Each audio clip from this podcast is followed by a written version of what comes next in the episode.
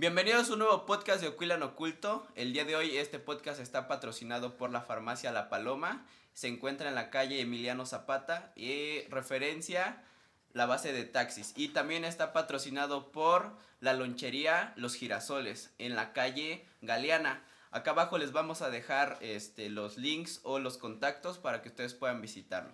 Y bien, el día de hoy tengo a dos invitados de un equipo que es, son unos chingones. Con ustedes el equipo de Espíritu Invencible. Omar Patiño, entrenador, uno de los entrenadores de Espíritu Invencible. Dana Yasiri, peleadora profesional de Espíritu Invencible. Ok, bueno, pues para mí en lo personal, aparte de que pues tenemos una amistad y pues de que de momentos me da por ir a entrenar, este, pues yo los admiro mucho y creo que son de las pocas personas que han estado haciendo algo diferente en cuestión al deporte pues en, el municipio, ¿no? Eh, pues ahora sí, como tal, pues, pues quiero que me vayan explicando pues sus experiencias, más que nada a mí, a la gente, a la gente que nos ve y pues para que también la gente vea qué hay detrás de todo el trabajo. Digo, yo lo sé, eh, los he acompañado en algún momento, pero pues este, pues no todos lo saben, todos piensan que es irse a parar a la jaula y, y levantar la mano, pero pues a Chile, ¿no? Y bueno, pues más que nada, cuéntenos cómo fue que usted empezó a, este, pues en el MMA, cómo lo descubrió o en dónde. Bueno, primero que nada, gracias por invitarnos. Pues todo fue como que se fue dando en mi vida.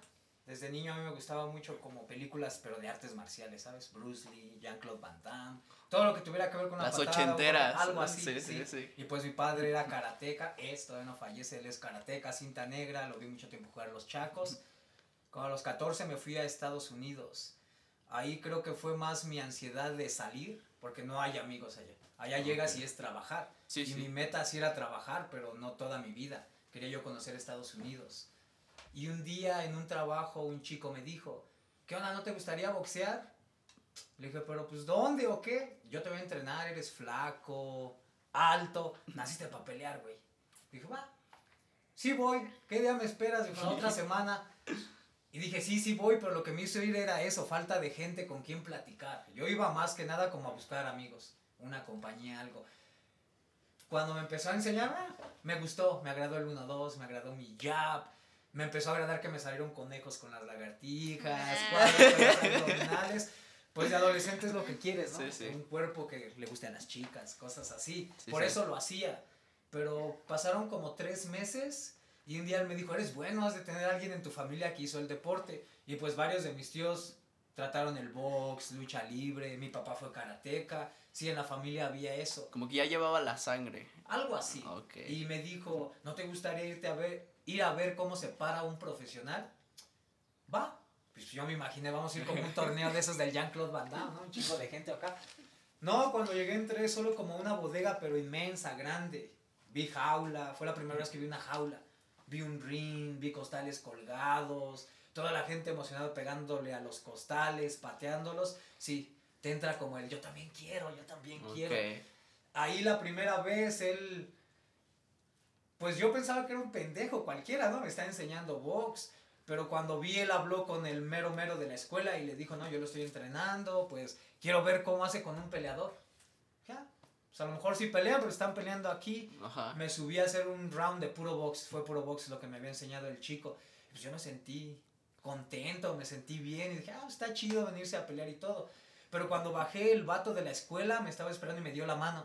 Y pues yo no hablaba nada de inglés, la verdad, el vato que me enseñó box, él era nacido en Los Ángeles, pero padres mexicanos. Y era como chicano. Sí, él hablaba español, no ok. tenía mi pinche inglés necesidad de nada, pero en esa escuela no. Solo yo y que me dijo, "Oh, eres muy bueno, muy, muy bueno, y buscaba a mi entrenador como para traducirme. Ya lo buscó y me dijo, eh, dice que eres bien bueno, que te invita a entrenar en su equipo, porque el vato que acabas de pelear, pues tiene 10 profesionales, Oh, ha peleado en. Japón, es del número uno de California. Cuando sentí eso, o me dijo eso, mis piernas. Tal vez si me hubieran dicho eso antes de subirme al ring, no me subía, por el miedo, o me subía pero miedoso. No, ahí descubrí de, ok, solo súbete. No importa si lleva 10, si lleva 12, si lleva 20. Ese día que me fui me quedé pensando mucho, mucho, mucho Y él me dijo, piénsalo, si quieres el equipo, pero ya no va a ser como en la casa. Ya va a haber horarios, vas a comprarte varios equipos, vas a estar más comprometido con el deporte. Ah, chica su madre. Y Pero- pues me aventé. Pero en ese momento usted solo llevaba como la mentalidad de box o ya ahí fue Sí, sí, sí, sí, no, a mí me encantaba, me encantó el box desde el principio. Para empezar, siento que es lo mejor que tengo en box. Sé muchas cositas, pero hasta cuando yo peleo me siento. El box es lo mío, es donde no me preocupo, donde descargo cosas. Ah. E- Eso me gusta mucho del box. De hecho, la MMA lo descubrí como tres meses después, porque para lo que me llevaba mucho a mí era para hacer rounds de box. Ya después descubrí que era con los chicos que se preparaban para competir. Yo era ahora sí que su sparring, porque había sí. veces que a mí me decían, ten 100 para el camión, ah, chingada, y 100 Sí. dólares, ¿por qué? O, no, pues es que tú eres el sparring de todos ellos, y pues ellos ya pelean desde cuándo y tú no te podemos lastimar. Pero en Ah. mi cabeza una lastimadura era un, Un, chichoncito, ¿no? Algo así, ¿no? Ya cuando empecé a ver lo que era noquear, dije, "Ah, te pueden lastimar. Sí, ok. Sí, ahí fue mi, mi empiece de, en el deporte, se puede decir, ni siquiera en el MMA. Y, y bueno, cuando, ¿cómo, es, ¿cómo empezó el proceso ya que ahora está en la... en- que ya lo ficharon, se podría decir? Ujú. ¿Cómo empezó el proceso como decir, eh, quiero ser el número uno? O de que ya se le empezó a meter eso, eh, yo sí quiero estar en algo mejor. En mi cabeza nunca pensé eso. En mi cabeza yo pensaba que era el más, el chingón de chingones, de nadie me da ni nada de eso. De todos modos, usted puede decir groserías, ¿no? hay sí, sí, yo sé. aquí. Pero el, el chico me dijo, no nada más es pelearse. Vas a encontrar gente que no sabe tirar golpes, pero te va a ahorcar. Cuando me dijo esa palabra, chinga, ¿cómo que me van a ahorcar? ¿O cómo le van a hacer? ¿Un trapo? ¿Una cinta? Lo que sea. Y pude ver que al equipo le, le molestó eso de mí, mi ego. Soy una verga. Soy bien cabrón, me la pelas, eres peleador, pero ve, en box te doy. Y un día me dijo un vato, el encargado de la escuela, ¿te voy a quitar tu ego o te vas de la escuela? Van a pasar una de esas dos cosas. Te voy a llevar con un chico. Yo siempre he sido un peso chiquito, ¿sabes? Soy 120, 115 libras. El chico era 105, 110 libras más o menos. No pasaba. Yo en ese tiempo estaba en los 120. Estaba yo con pesas y todo. Y me dijeron, si le duras un minuto, te entrenamos sin cobrarte. Todo lo que quieras entrenar aquí. Te chinga antes, igual que todos los demás, y te vamos a meter al piso. Yo al piso, nada más veía que se revolcaban. Para mí no era, no era Mm, agradable sí, ver sí, eso. sí. No sabía ni qué hacían. Dije, ok. Cuando llegué, vi al chico, pues yo lo vi flaquito. Dije, con mis conejos de uno lo tiro. Es más, lo voy a patear así, lo voy a noquear para que vea que soy bien cabrón. No, mi sorpresa fue que cuando tiré dos golpes, cuando lo sentí estaban mis piernas. Boom. Piso, sentí su mano en mi cuello. Me decían, tapea, tapea es hacer esto. No, yo no quería. Solo te dormiste. Me dormí. Me dormí, me dormí, ya desperté. ¿y ¿Qué pasó? ¿Te chingó? La Ah, bienvenida. Ya cuando me dieron el video para verlo, oh, siento yo que el día más de más coraje se puede decir en mi vida, porque sí me dio un chingo de coraje, soy un chiquito, yo más grande, me veía yo peleador, él no se veía peleador. Me dio la madre en menos de 30 segundos. O sea, en menos de 30 segundos me desmayó. Y es donde pensé, estaría chido que yo aprendiera eso. Estaría muy bien. Pero hasta que llegó mi hermano me gustó el piso. Mi hermano todavía tardó un año para llegar. Sí me metía yo, pero la verdad no del lleno, sino para complacer a mi maestro. Sí me metía a la clase del piso y déjame de estar molestando. Pero en verdad no hacía yo. Era de los de, vamos a hacer tal ejercicio, ¿puedo ir al baño? Sí. Regresaba yo del baño, no había pareja, ¿qué hago? Pues pela al costal para que tengas aire, aunque sea. No me gustaba drilear, la verdad. Hasta que llegó Freddy. Freddy es mi hermano, es uno de los maestros también de Espíritu Invencible. Él el primer día que vio el piso fue lo primero que le gustó. Chale. Se metió al piso, yo seguía con lo parado, empezamos a hacer rounds de todo. No lo podía yo agarrar a ningún golpe y siempre me tiraba, me empezaba a torcer como articulaciones, mis codos, mis muñecas. Y me decía, métete al piso, mis entrenadores me decían, métete mejor si quieres competir. Y en mi cabeza hay todavía mucha gente que es así, pero en mi cabeza era muy tonto. Yo pensaba que solo con los puños podías pelear. No, puedes ti- pelear con muchas, muchas cosas. De tanto que me ganaba mi hermano todos los días en la casa, pues llega el punto en que tú quieres ser igual que él o que ya no te gane. Al menos yo quería que ya no me ganara. Y me decidí a meterme al Y aparte piso. es, es como su hermano más chico. Sí, sí, sí, es más chico que yo. Y es chistoso y tonto tal vez, pero es lo que más me apasiona ahora. O sea, ahora no hay una arte que yo prefiera más enseñar o hasta practicar que piso, piso. jiu-jitsu, grappling, grecorromano, es lo que más me encanta a mí. Por la simple razón que siento que es más efectivo. Ok. Digo, pues creo que ahí tuvo que aprender como a la mala, se podría Se decir. aprende, se aprende a la mala, a la mala. Digo, y eso lo, lo, lo forjó después, ¿no? Y creo que después... Pues cuando decidí competir, creo fue mi tercera vez que competí. Competí en box varias veces, pero esa siempre me decía mi maestro, no cuenta. O sea, yo salía bien contento de decir, es gané y traigo la medalla. No cuenta. porque sabía ¿Pero que por era qué? bueno. ¿Por qué no cuenta? Porque eres bueno en eso. O sea, no cuenta. Contaría que le ganaras a alguien en el piso porque no eres bueno. Y ahí fue donde me empezaba yo a enojar poquito. De hecho, ni quería yo ya regresar a la escuela. El que me impulsaba mucho era mi hermano. Pero yo le decía, no, porque ya ni box me quieren dar. Porque a fuerza me querían meter el piso. Competí dos veces en MMA y gané. Yo siento que fue suerte. Porque también los otros chicos eran como yo, pues vamos a darnos arriba. Y gané arriba. Pero la tercera vez me tocó un chico que me quería ahorcar a cada rato, a cada rato. Lo defendí muchas veces. Creo que era lo único que sabía hacer, defender las llaves. No sabía hacerlas. Acabamos la pelea, me ganó por decisión, porque él trató mucho, no me ahorcó, no nada. Y cuando bajé, su maestro de él me fue a decir que era bien bueno. Dijo, eres bien bueno, sabías que él ha ganado todas en llaves, nadie se le escapa. Y me quedé pensando, bueno, si un vato que ya lleva trabajando mucho tiempo en su piso no pudo contra mí, ¿qué pasaría si le echo ganas? Y desde esa pelea fue que me decidí a meterme al piso. Me compré mi traje, mi cubreboca para el piso, mis zapatos para el piso. Era el primero que llegaba a la clase del piso. Me encanta ahora el piso. Es, es de lo mejor que siento que hay. Digo, está chido, digo, eso es como parte del proceso, pero después de ahí ya vinieron como más peleas de De ahí vinieron muchas, muchas, muchas. De hecho, cuando yo empecé eran ilegales en California las, las peleas de MMA. Peleábamos en casinos de indios. Porque allá las aldeas indias no tienen que respetar las leyes norteamericanas. Ellas tienen su propia ley, pero en su aldea. En su aldea se valía hacer peleas así. Por decir, entonces usted empezó a, en- cuando estaban estas empresas antes de la UFC. Sí, de hecho UFC estaba, estaba Pride. Pride estaba, el sueño de todos nosotros era llegar a Pride, pero Pride estaba en Japón. Ok. Estaba en Japón, yo no tenía mi visa. Muchos del equipo empezaron a competir en Pride. Pero yo y mi hermano no pasamos de competir en Estados Unidos por los problemas de los papeles, ¿sabes? Siendo personas ilegales, pues ni siquiera puedes viajar. Lo más que llegamos a ir lejos fue Seattle, Oregon y Arizona. 6 a 10 horas de manejo. Y por decir, ahí nunca le dijeron como, oye, si te ficha alguien, te puede ayudar a arreglar los papeles y regresar. Sí, sí, sí, de, de hecho esa era la tirada, hacernos profesionales y ya profesionales venir a México para estar arreglando los papeles. Pero pues pasaron muchas, muchas cosas, se compitió muy bien, siento que competí muy bien, mi hermano compitió de maravilla, de hecho él estuvo fichado para lo que se llamaba WIC, se llamaba así, WIC en inglés, me la sé más rápido. Era la empresa porque éramos, lo que dije hace rato, soy una persona chiquita. Para los que no me entiendan, una persona chiquita es de 150 libras hacia abajo. Ok.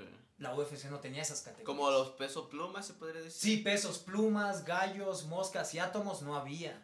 Oh, Yo no llego ni al pluma. Yo soy gallo, si acaso. Pero lo mío es más átomo y paja. Que esos ok. serían mis pesos. Esa era la tirada. Porque mi maestro, pues, muchos respetos a él, es de los mejores del mundo. Él es de los que ayudó a subir las categorías. Las categorías ficharon a mi hermano en la WC, donde estaba mi maestro. Pero mi hermano le salió una lesión aquí. Se empezó a sentir como el hueso. Era una bolita, pero lo picabas y era duro como esto. Y después se chingó su disco de su pie izquierdo. Y luego lo deportaron. Pues ya no Ah. pudo. Yo me quedé allá, seguí compitiendo, pero también me pasó lo del disco. Mi disco derecho. Me dijeron que ya no iba a ser peleador. O sea, mi maestro me dijo, de peleador no vas a ser. Puedes ser un peleador como estás ahorita, pero para llegar a algo bien grande te debemos de operar y no tienes seguro. Necesitas irte a operar y regresar y sí lo puedes hacer. Pero pues en esos tiempos tenía yo 28, me parece. Todavía estaba un poco pendejo. No, era de, si no soy peleador no quiero ni madres. Y pues se me hizo más fácil como ponerme a embriagar todos los días, a, pues a tratar, a ver un doctor. a- de hecho mi profesor me dijo, te metemos al, con el ejército, con la policía, en lo que te arreglas, tú das clases, te pagan muy bien. Pero pues solo la tontería de Omar, ¿sabes? Pues fue muy fácil tirarse al alcohol y no andar viendo qué Pues pasó. es que era como todo lo que conocía y que de un momento digan, ya no, pues creo que sí, eso. Creo que más fue el miedo de que lo iba a perder porque ni siquiera estaba perdido. Y pues mucha gente se paraliza con el miedo y siento que es lo que me pasó a mí. E- Eso es lo que me pasó a mí. Y entonces después de ahí ya se vino para acá, para México. Sí, te estuve nueve meses allá todavía, pero pues estuve de alcohólico, ya, ya ni entrenaba yo, ya, ya no iba a visitar a mi equipo. Y por, nada. por decir algo, más o menos sabía que me lo contó, no me acuerdo, pero pues, digamos más o menos. De ustedes ya estaban así, como ahorita lo que decía, que ya estaban, pero iban a fichar por una empresa o algo así. A WC habíamos ya hablado para un contrato de tres peleas. Y pues habiendo tres peleas, con que ganáramos dos, nos íbamos a quedar ahí. Y pues sabíamos, en ese tiempo mucha gente no sabía, pero ya se andaba haciendo la transacción de UFC comprar todas las empresas chiquitas. Sabíamos que iban a comprar la IWC. Lo sabíamos y nuestra meta era eso, quedarnos ahí para llegar a la UFC. Ok, digo, si eh, es el, el hubiera no existe, pero Sí. si no hubiese pasado eso, ahorita siguiera allá, si hubieran, venido para México nomás a arreglar las cosas, pero pues... ¿Cuántos años tiene ahorita? 35. Más o menos, ¿cuál es la edad de los chidos para andar en peleas profesionales? Al- 20 a 34. Entonces, más o menos ahorita usted diría que ya sería de los veteranos. Ya, ya, ya me estuve. De hecho, ya me hubiera retirado. O sea, yo tenía tan planeada mi carrera que yo ya sabía cuándo me iba a retirar. Bueno, y entonces, ahora, de cuando se viene para México, ¿cómo empezó a dar clases aquí? Pues cuando llegué a México, el primer día que llegué di clases. Yo llegué un 16 de septiembre de 2013, nunca se me va a olvidar la fecha que regresé. Ese día mi hermano estaba dando clases en la tarde. Y me dijo, ven, güey, porque pues, tú eres más técnico que yo y este batito me cuesta enseñarle esto. Va. Lo empecé a enseñar y todo. Mi hermano como a los tres días se fue a Toluca, no me acuerdo por qué razón. Y pues los chicos llegaron, oiga, ¿y Freddy no está? Es que él nos entrena. Si quieren yo los entreno, ¿no? Digo, pues no hacía nada, la verdad no hacía nada. Me dormía, me volvía a empedar, cosas así, no hacía nada. Esa hora me ayudaba un chingo. Porque en lugar de tomar desde las 12 del día, decía, no, van a venir en la tarde a las 5 y todavía vas a estar con el efecto del alcohol, ni madres, bájale. Toma después de que vengan. Los empecé a enseñar, pero me empecé a meter yo otra vez, porque de hecho yo había dicho, ya no vuelvo a tocar un costal, unos guantes, no quiero saber ni nada de artes marciales. Pero fue sin querer, mi, idea ni siquiera, mi idea era venir, arreglar mi pie y irme a Estados Unidos porque yo tenía una familia allá y empezar a trabajar, ya ni siquiera era el deporte, pero ese era mi plan, mi plan no era dar clases. Y simplemente se hizo así. O sea, de hecho ni les cobraba. Yo daba clases y no les cobraba, lo di me parece por un año que no les cobré. Un año que no les cobré hasta que un chico me dijo, pues tú y yo lo conocemos, Pichu. Sí, sí, sí. No, cóbreles, los cabrones después de aquí compran su coca, sus sabritas y... Empecé a cobrar de a 10 pesos, de a 10 pesos. Y quién sabe cómo se hizo esto, porque es en serio, nunca fue mi plan como llevo a competir a tal vato. No, cuando alguien me decía, oye, quiero que me enseñes, pero a mí solo. Y, pero pues tendrías que ir a competir. O sea, era ese, ese era siempre mi excusa para no tener un alumno solito conmigo. Sí, sí, sí. Hasta que llegó Dana. Digo, y ahorita vamos a entrar Sí, con sí, ella, sí, ahí es donde ya entra ella. Pues tuve muchos chicos que compitieron, Supongo que... pero hubo- yo los podía ver.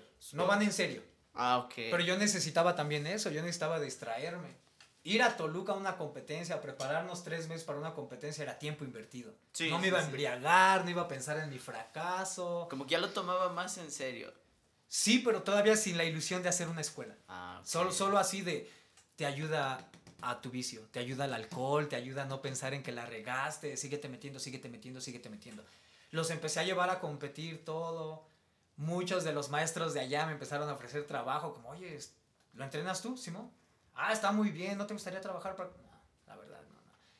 Empecé a llevar a otro chico. Primero llevé a Cheva, llevé a Ricardo. ¿Quién más fue? Misael.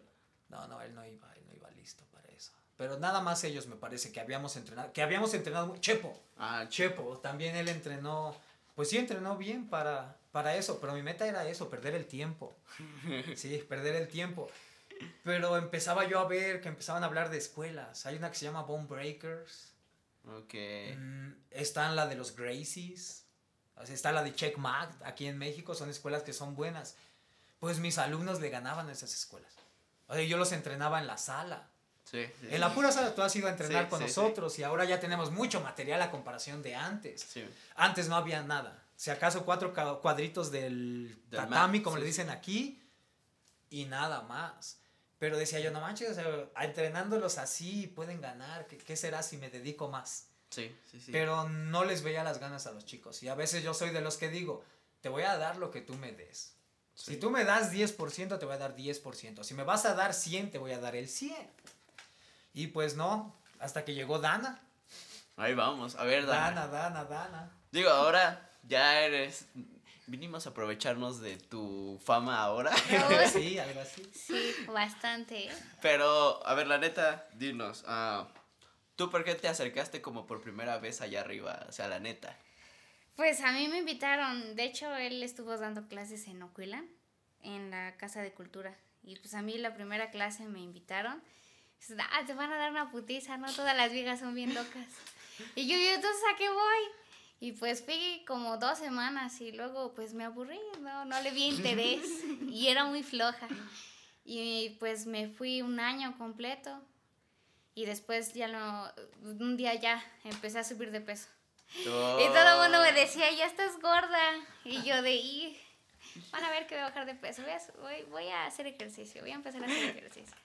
Y pues el único deporte que conocía, o más o menos me daba la idea, pues eran las clases de Omar. Pero nunca intentaste como fútbol o. Mm, no, yo veía que no era bueno para el deporte. Y entonces un día llegué, ¿no? Pero pues al parecer no le caía bien a Omar. Mm, y, y te dejó afuera. Sí, me dejó afuera, afuera Por de flojos, su casa. Los no me caen bien. Me dejó una sí. hora esperando. Y yo dije, bueno, pues ya llegué. Y este, pues me esperé una hora hasta que empezaron a llegar todos. Entonces valió la pena Sí, la hora. valió la pena en el sol esperando. Y pues digamos que ya, me, ya empezó la clase y todo. Y pues yo en sí empecé el deporte para bajar de peso. A todo el mundo le da risa, le causa gracia, y más porque ya imparto clases de cardiovascular. Sí.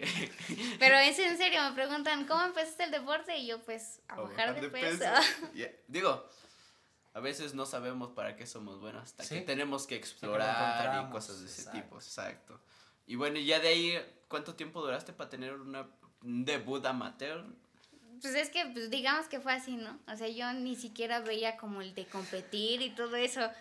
Es en serio, me empezaron a decir de, pues si haces patadas, pues vas a tener unas piernas bonitas. Si haces guantes, vas a tener unas piernas bonitas. Y pues yo, empecé a hacer eso y empecé a hacer eso. Y pues ya cuando vi, ya estaba bien metida en el deporte. Así empecé con dos veces al día. Y pues yo iba por más, yo quería más. Yo físicamente, en lo que es físico, yo quería más. Y este Omar me dijo, pues tres veces al día. Y pues no tenía nada que hacer prácticamente en mis vacaciones de lo que era la escuela. No hacía nada. Pues me iba a entrenar las tres veces al día. Entonces ya fue como ya... ¿Tú empezaste cuando ibas como en cuarto semestre? No, en, entré a tercer semestre de prepa y de ahí ya no salí. Ok, entonces, ¿cuánto tiempo más o menos, perdón, llegaste para hacer, ahora sí, usted qué, qué vio? Para decir, oye, puedes, puedes hacer una pelea amateur. De que se preparaba bien. Un maestro siempre me dijo, porque le decía, es que el piso no es para mí, soy muy tonto. Omar, puedes ser el hombre más pendejo del mundo, pero si vienes a entrenar diario por dos a cinco horas, vas a llegar a ser bien chingón aunque seas el más pendejo del mundo. Y es lo que yo veía de Dana, porque Dana me caía mal que era floja. Y la verdad, se los he dicho a muchos, es la estudiante que más me cuesta para que ella aprenda. Mucho. Alguien le puede explicar dos veces el movimiento y lo agarra. Dana tengo que estar de 20 a 200 veces. Sí. Pero veía que tiene lo que nadie ha tenido, disciplina. La veía con gripa y llegaba. Hacía yo cosas como para ver si es cierto que quiere. Te necesito a las 6, porque a las 8 tengo que hacer algo. Llegaba a las 6 de la mañana. Empezaba a ver qué ejercicio no le gusta la corrida. Ok, la voy a chingar con la corrida. Sábado y domingo nos vamos a ir a correr. De las 7 de la mañana a 8 y media. Nos íbamos lejos, pues Toltepec, adelante de las Trojes, para Santa Marta, para Chalma. No se me rajaba, no se me rajaba. Y un día le dije, estaba otra chica y le dije a las dos, vamos a ver qué tal hacen en un round. Ya le han pegado a las manoplas, han pateado un poquito, pero ahora quiero ver cómo harían una pelea de verdad. Y pues a las dos les tiré, pero la otra chica pude ver, pues como que se, se fue para abajo. Sí, pero Dana no. Y lo que más me sorprendió de Dana, que hay una patada que se llama la patada de adentro, que va a la pierna, pero de, de adentro. Mínimo, le di como 100 patadas, mínimo. Y no miento, toda su pierna se hizo negra, no morada, negra. Negra. Al otro día llegó, bien contenta. Y me dijo, mira cómo se me puso, este, ¿qué vamos a hacer hoy? Cuando me dijo eso dije, está, pues esta vieja sirve para peleadora. Pero igual, nunca fue mi plan buscarle. Solo pensaba yo eso. Solo llegó. chida peleando, ¿no? Sí, sí. Pero decía, si se lo digo, a lo mejor se va a otra escuela. Mejor la sigo enseñando más. Total, es joven. No era tanto mi envidia, pero era joven. Ahorita le sigo diciendo, eres joven. Hasta los 22 te puedes quedar en mi escuela y después moverte a una grande. Y un día en Facebook encontré una publicación. ah, Fearless, este, Liga de Artes Marciales Femenil. Te estamos buscando. Este, estamos buscando. Y la etiqueté. Le dije, oye, mira, creo que aquí vas a debutar. Ni siquiera habíamos hablado que compitiera. Nomás No, la aventó. Nomás le dije, oye, mira, vas, compites. Y llegó al otro día y me dijo, ¿y eso qué? ¿O vas a competir? Mira, le expliqué más o menos cómo van las reglas. Y me dijo que sí. E- ella me dijo que sí. Normalmente los otros chicos que ya había llevado, los había llevado a la. No sé qué sea institución, asociación. Pero es como que todo se hacía en un Sí, día, ¿no? FAM. Ah. FAM los llevaba yo ahí. Pero en FAM hay que pagar inscripción.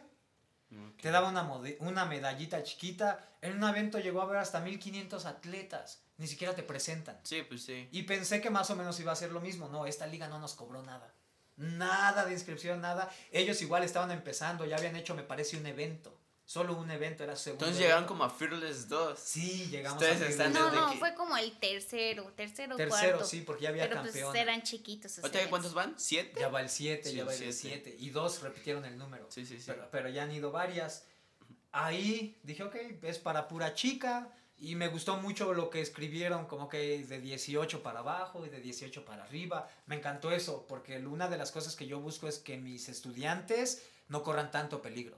Como 10, si tenía 17 años, su primera vez que compitió, si le toca a una persona de 35, Lo va. Sí, sí, sí. mucho más madura. Y eso me gustó, le pusieron una brasileña de 17, me parece. Sí, de mi misma edad. Ajá. Fueron dos rounds de dos minutos. Eso fue lo único que no me gustó. Dije, no, yo quiero cinco, tres.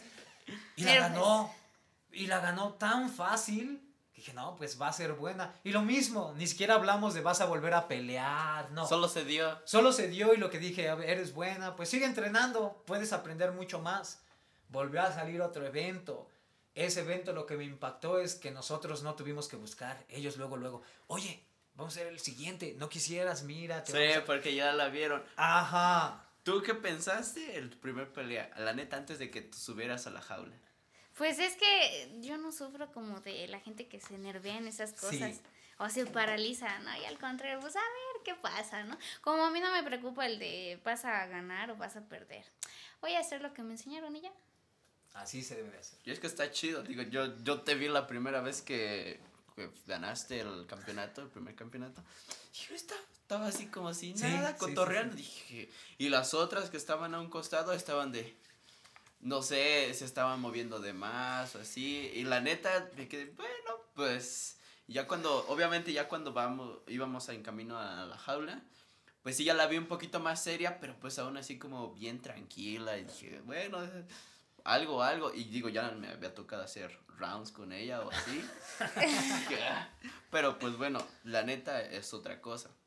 Y uno cuando llega a entrenar, te vas con, una- con esta chica y dices, ¿cómo? ¿Qué Soy esto? hombre, sí, sí, sí. sí, sí pasa. No, la primera vez, ah, te dan tu putiza, loca, la neta. Su hermana, Dilene, la verdad. Buena también, solo que ya puro piso. Pero Puro por si la ve uno y dices, ¿qué me va a hacer? Sí, sí, sí. Ya, Ya cuando te desmaya como a Freddy, ya. Sí. Aquí ventilando, ¿no? Sí, sí. Pero sí, la verdad es eso. Y bueno, entonces ya de ahí, digo, ¿cuántas peleas ya van? Am- eh, ¿Amateur? Amateur fueron Cuatro. ¿no? cuatro. Sí, cuatro. De MMA fueron cuatro amateurs. Y ya dos profesionales. Por decir, entonces ya, digo, supongo, ya es un proceso, pero ya cuando tú, me, tú en qué momento decides, ya me voy a dedicar a esto, porque al final del día es un estilo de vida. Sí, ¿En qué momento dices, ya, la neta, no quiero... es-" Pues sí, no es por mal pedo de entrar a la escuela o así, pero la neta esto me gusta más que ir a hacer otra cosa. Pues es que ese es el problema, que ni siquiera lo hemos planeado así. O sea, las cosas se siguen dando porque he- he- hemos tenido pláticas con ella. Ella le gustaría estudiar medicina. Tal vez mañana se despierta y me diga, a la chingada con el entrenamiento, me voy a meter a la escuela. Pues es que yo salí de la escuela y le dije, no tengo nada que hacer, no me recibes a entrenar. Diario. Y pues es que no hacía nada, decían, sí, o sea, haces lo de tu vida cotidiana, pero que tengas una actividad, pues no, al contrario, me gustaba andar ahí de pendeja en las calles, ¿no? Pero pues ahorita prácticamente ya ni, ni, ni me dan ganas de eso, o sea, como que me divierto en mi... En, en lo que tú, es Ajá. que ya es un punto y aparte. y- Sí, muy, ya lo hizo de ella. Sí, sí, sí. Normal, no sé, te compara un viejito que siembra. No le importa si saca cosecha, él es feliz viendo su terreno sembrado. Que, que, que vaya desde Sí, pequeño. sí, así sí. es Dana. Dana es feliz sabiendo que hace lo que le gusta. En su Exacto. cabeza ella tal vez trae ahorita una técnica, se va a divertir aprendiéndola. Ya tomó el Más estilo que de nada vida, haciéndola. Porque muchos son como el compite. De hecho, mi escuela tiene esa fama afuera de no vayas porque te hacen competir. Tú has ido a mi escuela, varios han ido a la Sí, escuela y pero ¿no has jamás- competido? No, No, no, no, no. creo no. que es- eso solito surge como de sacarte la espina nada más. Sí, siento que Dana agarró lo que yo trato de enseñar a todo mundo de el arte marcial en serio te lleva a otro nivel en conciencia. No estoy hablando de músculos, de que le sabes pegar a alguien, que puedes noquear, desmayar, quebrar brazos a alguien, no. Simplemente en un problema, ¿cómo lo vas a resolver? ¿Te vas a paniquear? ¿Va a salir Omar de 28 años que se le hace más fácil la bebida? ¿O va a salir Dana de 20 que le echa ganas? O sea, sabemos que tuvo un problema con lo de su mamá y no la vi caerse. Para mí eso cuenta mucho. Creo que muchos pensábamos como de esta morra y pasó eso y como que, oye, va, sí, ¿sabes? Sí, sí, sí, Todos pensaron eso porque la mayoría de gente hacemos eso. Exacto. Tal vez Dana le pasó lo del deporte de pierdas o ganes, siempre hay otra oportunidad de volver a hacer otra pelea. Exacto. Dana está empezando otra etapa de su vida, porque yo siento que cada que perdemos algo, ya sea personas, sueños, metas, pues solo es volverte a encontrar a ti mismo. Porque se pierde uno con esas metas. El decir yo, mi sueño era ser el mejor del mundo en la 135. Aparte que perdí esa realidad, perdí mi sueño. Sí, sí, sí. Tuve que salir otro mar, así Dana. Siempre hay que salir otra vez, salir otra vez. Es en serio, los niveles de conciencia a mí en arte marcial son los que más me llaman la atención. Sí. Tiene 10 años que yo no pienso en pegar. Tiene 10 años que yo pienso en aprender. Y no aprender como a pegar, aprender en situaciones de la vida. Y Dana siento que es la única de todos mis alumnos, porque pues tú has visto y han ido creo todo el pinche pueblo. Pero pues Dana simplemente sí me llegó a entender eso. Sí, sí, sí. La ma- hay cosas, ¿sabes? Ella lo entendió y se atrevió. Hay gente que yo sé que me ha entendido y se hace pendeja que no lo entiende. No, esa gente solo le da miedo porque sabe qué tan difícil va a ser el camino. Dana, sabiendo qué tan difícil va a ser el camino, el arte marcial ya le enseñó de no hay pedo. Pase lo que pase, prefiero alardear que lo traté y fracasé, haberme quedado y pensar como qué hubiera pasado. Exacto. sí, Como sí, la sí. peleadora que no fue de nuestra escuela. Créeme, en su cabeza ahorita está, ¿qué hubiera pasado? Y es que ya estaba para. Ya estaba. La verdad, en cuanto se. La primera ¿Diez semana, la semana, primera semana que tuvimos rounds, pues le entraban todos, pero Sí, sí, sí, sí. después, ¿cuántas veces no ya fallábamos los, los, este, Los, los golpes. los golpes a Pero ella? ahí es lo que acabo de explicar ahorita. Ella simplemente aprendió a pegar.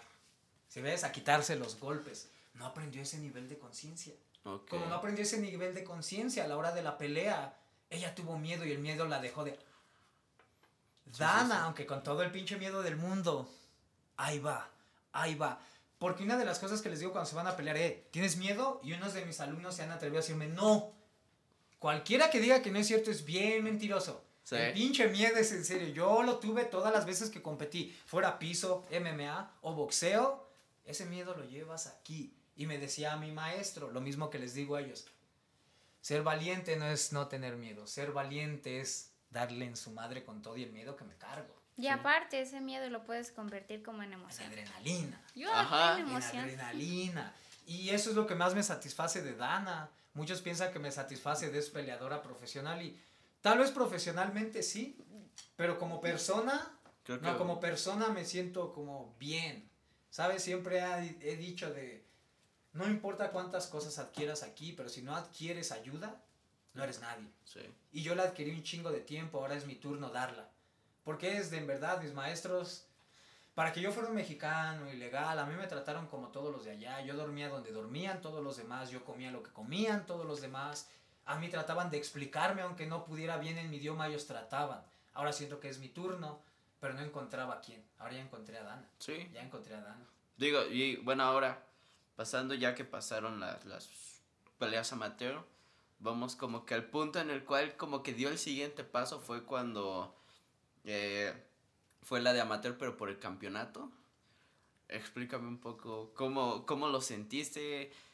¿Qué sentiste en el Chile esa emoción? ¿O fue como de sí, ya gané, pero la adrenalina no me dejó? Cuéntame un poquito más. Pues es que yo siempre, como cuando me, ofre- me ofrecen peleas así, pues un poquito más grandes, siempre le pregunto a Omar si estoy lista o no. Y pues él me dice que como quiera, y pues le digo, si él quiere, pues sí. Así de que me eh, dé emoción y todo eso, pues no, porque, o sea, sí me da, pero lo normal. Yo siento que todavía me falta para emocionarme algo así. Como mucha gente me dice, o sea, llegó- hubo gente que llegó y al otro día, ay, déjame ponerme tu cinturón. Bueno, pues si eso te llena, ponértelo. Sí, sí, sí. Digo, yo fui ese día con ustedes. La neta, yo estaba, sí, sí, pero. O sea, yo sí te vi la sonrisa. La neta, hubo una foto que a mí me gustó un buen. Y, y dije, ah. Pero ahí se ve como la emoción de sí soy una chingona en el instituto que no lo tenía que decir a, a nadie, Ajá, sino. de ella lo sabe. Ajá, sí, sí, de que no tienes que, más que nada, pues sí, de estarlo diciendo todo el tiempo. Y nosotros hemos visto gente de Ciudad de México que se pone cosas que no, pero pues bueno, no vamos a decir nombres. pero la verdad, o sea, eh, para mí eso es lo que te distingue de, en muchas cosas. Y no es como que sea necesario de, eh, por decir, yo sé que no a, todo, a todos les dices, ah, sí, este, cuentas conmigo, cosas así, sino tú sabes con quién sí, con quién no, y no se los tienes que estar diciendo todo el tiempo. Bueno, es que a mí me gusta nada más como agradecer a, a mi equipo. Sí, o sí, sea, la gente que fue y aunque darse un tiro conmigo y nada más. Sí, sí, sí. Sí, como que así mucha gente, pues, o sea, se queda como de felicidades, ah, pues está chido, ¿no? Y, y- y que quede claro, no es que sea mamona, pero la verdad es que... Solo es su estilo. Ah, exacto. O sea, varios, a su, su manager, ti- tiene ya manager. Él fue lo que le dijo, este, me gustaría que mires un poco más a los ojos. Pero lo que dijo Dana, no me gusta. Y él entendió, y la última vez que se dieron las fotos, él le dijo, yo sé que no te gusta ver a los ojos, no tienes que hacerlo. O sea, es su estilo. Y pues eso es un consejo mío, de cuando miramos a los ojos, se tensa uno. Te cansas. Se cansan, los músculos se están desgastando, es como si estuviera haciendo lagartijas. Sí, Mejor sí. no la veas y toda esa adrenalina déjala salir a la hora de la pelea. Y digo, muchos han de pensar, uy, se quedó viendo para abajo, le tiene miedo, pero pues cada quien. Sí, sí, sí, cada quien puede pensar. Es más que- show, yo creo. Sí, sí, sí, tal vez. Pero solo es su estilo. De hecho, para las entrevistas, pues tú has visto, le cuesta. Que pongamos una cámara enfrente de ella, Es difícil. le para cuesta. mí. Por eso yo sé que ella es peleadora. O sea, Sí. normalmente en las escuelas yo estoy acostumbrado a ver arte marcialistas. Es bien raro que veamos peleadores. Pero Dana es peleadora nata. Y me refiero a Dana cuando tú la has visto en el gimnasio. No hay algo que digas, me va a chingar con el Kimura. No. Me va a agarrar el ámbar. Así como te puede patear, te puede pegar, te puede ahorcar, te puede ir a los pies. ella sí es peleadora porque actúa conforme a la situación. Sí, sí, sí. Mi hermano es peleador. Yo no podría decir que soy peleador, yo soy más arte marcialista. Sí, sí. Porque yo voy a ir a lo que más me convenga. Ellos van a hacer reacción pura. Sí, o sea, le estés pegando o no le estés Sí. pegando, ellos siguen ahí. Y lo vi desde su segunda, su tercera pelea. Su segunda pelea yo la verdad ni fui. Ah, no es un secreto que tengo ansiedades. Sí, sí, sí. No, no, no me gusta salir. Y esa vez tenía cosas personales que arreglar. Se fue ella nada más con dos chicos, sea, Chema y Pichu. Sí, sí. Ellos eran antes de nuestro equipo. Y yo la vi por video, yo nada más la vi por video. Mi sorpresa fue que desmayó la chica en un minuto cuatro. y cuando me dijeron de qué escuela era, o sea, lo primero que hice, lo primero que hago cuando alguien menciona escuela, pues yo la quiero buscar en internet. Quiero saber cómo es, quién es su maestro. Para saber a qué se enfrenta también. Sí. Era Tijuana. Era de. Tijuana, de las mejores escuelas. Y pues Dana solo le duró un minuto cuatro. Un minuto cuatro. Y como nos habían dicho, que esta, esta es como tu pelea de prueba de fuego en amateur. Y fue con Hanami, Ujú. era la chica de Guadalajara. Guadalajara. Cuéntanos por qué es la pelea, eh, la prueba de fuego. Pues para mí como entrenador así le puse la pelea porque Dana ya tenía 18 años. Ya sabíamos que le podía tocar gente hasta de 32. Las dos primeras le tocaron las dos de 17, me parece, fueron su edad, contando la de Tijuana y era bueno. Pero esta chica vi sus videos. O sea, normalmente no encuentro videos de gente. Esta chica tenía buenas peleas en Guadalajara y con buenas oponentes. Y sabía que le iba a pegar a Dana. Yo le dije, vamos a entrenar, te ofrecieron esta, pero te van a pegar. Mi meta como entrenador era ver, ¿aguanta un golpe o no aguanta un golpe? Pero solo esa era mi, mi meta, ¿no? El día que llegamos, cuando vi a la chica, la había yo visto en las fotos, me dio cosa porque en las fotos se ve grande. Ese día la vi chiquita, quiere decir que perdió peso. Se deshidrató. Para los que no saben, en el MMA uno se puede deshidratar hasta 15 libras y al día de la pelea llegas 15 libras más pesado, alrededor de 7 kilos. Dana no le corto peso. Para mí no hay que cortar peso hasta que seas profesional. A ella no le corté peso, pero cuando la vi a la chica se veía hasta ojeruda de lo mismo, deshidratación. Y todavía le volví a repetir a Dana, no hay duda, te va a dar en tu madre, porque en la tarde Ahorita está a 52 y medio. En la noche que la pelea va a llegar casi a los 60 kilos. Dana iba a seguir llegando a sus 52 y medio. 51, ¿eh? Porque todavía no podía pasar de los... Sí, todavía no pasaba. De hecho, no daba el peso ella.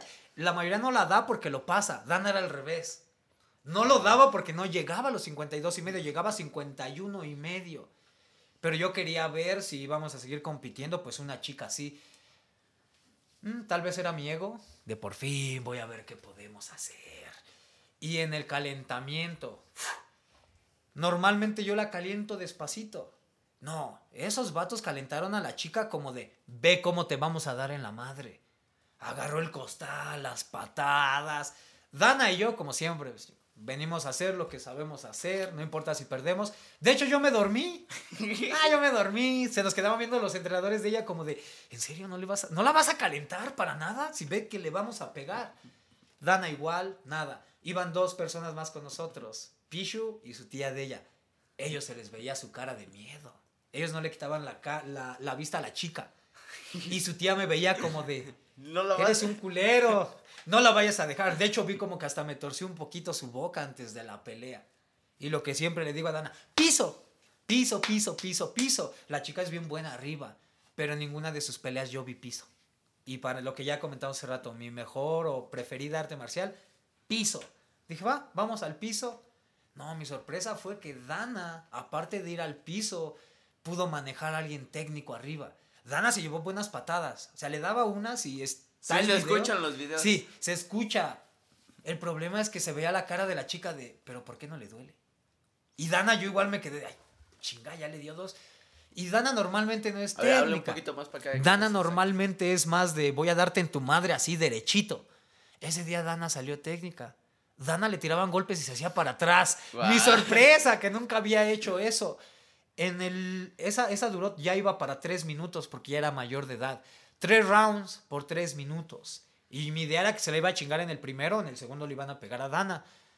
Como 10 segundos tal vez de la finalización del primer round, la chica va por una tirada y Dana le toma el cuello. Y ya valió. Cuando cae Dana, lo primero que yo siempre digo es, si no tienes la llave, no te gastes, porque para apretar una llave, pues te desgastas totalmente. Cuando vi que ya la tenía, le empecé a decir, ya la tienes, jálale, jálale, jálale. Tapeó ella y como al segundo se acabó el round. Ganó en el minuto 2.59 por su misión. Pero eso sabía que podía pasar. Lo que a mí me dejó impresionado fue que aguantó los chingadazos de la chica. De una chica de 25 años. Piernas. No, unas piernas. Yo soy 125 libras y mis piernas no están como las de la chica. La chica se veía una señora, una mujer, una deportista.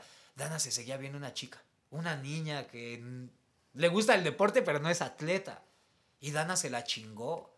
De hecho, todos, el chico de la empresa llevó a aquella chica para que la hicieran profesional, para que le pegara a Dana y la pudieran hacer profesional. Salió la sorpresa. Dana ganó. De ahí fue cuando nos ofrecieron el queremos hacerla profesional. Yo dije, no está lista. De hecho, si me preguntas ahora, digo que no está lista para ser profesional. De hecho, mi coraje es de, en serio, hay gente que compite profesional según ellos solo porque no te pones protección. Eso no es profesional. Todavía le falta mucho. Y dije, no la quiero dejar. Dejamos ir una, me parece, o dos peleas, que, que fue la propuesta. Y preferimos meternos un poquito más, más al piso, mucho más. De ahí, como vieron que no estábamos aceptando profesionales, pues nos ofrecieron el como ahora sí, de a huevo, a ver cómo hacemos que pelee profesional. Nos ofrecieron el campeonato amateur de las 115 libras. Fue el, que, el con el que ya fui con ustedes. Sí, en Ah, ese tú nos acompañaste. Pues Dana llevaba tres ganadas, cero perdidas en la liga amateur. Siento que se lo merecía. Sí, a la de a fuerza. Se la dieron. Sí la preparé bien, pero pues la chica que iba no la veía tan peligrosa, ¿no? Fue como una... No, no, no estamos demilitando nada. No, no, no, no, no. Porque la neta, para meterse a, Sí, este, sí, a la ajá. jaula, es- No, y mi sorpresa es, Es- de. pero esta chica no duró más y me dio más problemas que las otras dos que pensaba que iban a dar problemas. Esta chica le metió derechazos a Dana. Dana normalmente es buena para clavar a alguien en la jaula. Esta chica se le salía cada vez que la agarraba. Pero ahí me gustó porque Dana empezó a descubrir lo que es el Muay Thai. Rodillas, rodillas y codos. Sí, hay unas fotos donde se ve... ah, Ese día se vio como que quería soltar sin querer codos, pero se contuvo. Pero las rodillas, wow. Las rodillas me las dio, pero muy, muy bien. Y mis respetos para la chica. La chica aguantó ocho rodillazos. A mí Dana me ha dado dos rodillas y siento que ya no quiero.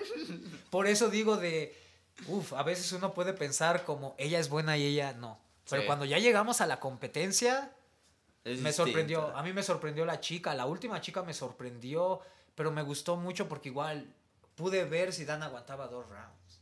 Fue al segundo round, la acabó con un ámbar, una palanca al brazo y así se hizo campeona. Y, seguíamos sin querer. De hecho, seguimos pensando que no queremos competir. Las cosas se están dando como se están dando. Sí, sí, sí, sí, sí. A ver, ahora pasando esta, cuéntame cómo fue. Porque se supone que pasó esto, el campeonato, y ya yo ya estaba como ayudándoles con ustedes en redes y bla, bla, bla. Sí hicimos que pues, subiera ese pedo y todo esto. Pero se recuerda que sí fue un antes y un después cuando llegué y dijo, oye, haz esto. Sí. Cuéntame cómo te enteraste para ir a Chihuahua. Pues me hablaron un día lunes que si no quería una pelea. Se había caído una 115 libras. Yo estaba a 125 libras. Y dije, no, no quiero tirar, tirar 10 libras. Dije, no. ¿Para qué? Y después este, me hablaron un día jueves. Bueno, Omar de ese, ese día me dijo, vamos a correr porque te van a hablar. Otra vez te van a hablar. y yo dije, bueno, bueno, en ese momento no le creí. Pero después de eso, el día jueves me hablaron que si no quería unas 120 libras, era tirar 5 libras. Y yo dije, pues sí. Y pues me dijo "Om- Omar, pues te vas a ir sola. Y pues sí, era de irme sola. y pues me aventé. No había, no había dinero para el boleto del avión. Sí, salió de momento Sí. para... y pues sí. nada más fui con mi Con tu manager. Y pues yo, él me la consiguió y todo, me habló y pues me fui ese día para la Ciudad de México, volamos al otro día en la mañana y pues llegué a cortar peso allá. Bueno, lo empecé a cortar de- desde el jueves en la noche y ya después llegué allá, estuve otra hora en el Sana y ya de ahí pues me esperé para lo que fue la conferencia y todo y pues ya me aventé. Nosotros aquí con voy llegando, ¿qué onda? Dice, vato, vete a publicar esto, que se fue, Sí, o se qué fue. pedo. Y, y- y la neta sí nos quedamos como de, y ese día estuvo bien cagado porque le, ¿qué fue? Llegué a las 5 más o menos cuando empezamos, Sí. vine en chinga, hice Fuiste a eso, entrenar. y ya después me regresé y lo dejamos así, ya nada más estuve como media hora un- o un 40 minutos y volvimos a abrir el celular y esa cosa ya se había disparado, ya todos estaban hablando y que no sé qué. Y bueno, yo no sabía ese día si te ibas a volar esa noche o ibas al otro día, pero nosotros aquí estábamos de, y ya todos como que ahí fue cuando empezó como de, Dana, ¿ya Sí. Y de- siento que ese fue como el antes y el después de que te empezaron a ver como de una forma diferente. Sí, porque la empezaron a ver como más seria, ¿sabes? Sí. Como muchos piensan de, ah, le hacen a la mamada, nomás que es que se pegan y... No, es en serio. Yo, yo digo que cualquiera que piense que de veras es fácil, Que se ni siquiera se sube, nada más vengan al gimnasio a entrenar. Ese es, Sí. lo, es lo único que pido. Pero las... Incluso nada más para los rounds. Sí, sí, sí, sí, sí, solo para los rounds. Y pues para meterse a una pelea en aviso de 5 o 6 días, es raro el que hace eso. Bien raro el que hace eso. Normalmente a nosotros nos dan 10 semanas para prepararnos. Digo, hay que aclarar que previo a lo de Chihuahua se cayeron una o dos eventos, la del Sí, piso sí, sí, sí, y creo que había una Pues lo que dijimos, no, no, no era, no es nuestro plan, y lo sigo diciendo, no es nuestro plan como que pelee. Nuestro plan es divertirnos yendo a competir, seguir compitiendo, seguir entrenando. La competencia sirve porque te exige aprender más. Sí, sí, sí. Pero pues simplemente se están dando las cosas. Apareciste tú, yo ni te conocía. No, pues sí. O sea, güey. apareció Aarón, nos metió un poquito a las redes sociales. Yo ni una foto subía. O sea, tú has visto mi face, Sí, no, sí, no sí. subo ni madres. ¿Quién más? Llegó el manager. O sea, Sí. llegaste tú, llegó el manager, llegaron dos gentes para hacer sparring con Dana. Como que sentí esa vibra de algo va a cambiar. Y teníamos una pelea de piso. Iba a ir a las 125, 130. Mi meta era que llegara a los 60 kilos. Porque en el piso sí la quiero pesadita, no, no quiero como una categoría. En el MMA sí. Sí, sí, sí. Es diferente. Sí, pagó su inscripción porque en el piso pues hay que pagar inscripción. Llegamos ese día, creo que tú fuiste con O nosotros. sea, ahí hay un video, Sí, vayan a verlo. Sí, no hubo, No hubo, no no hubo, hubo, quien com- pelear. no hubo competidoras para Dana. Sí. No hubo.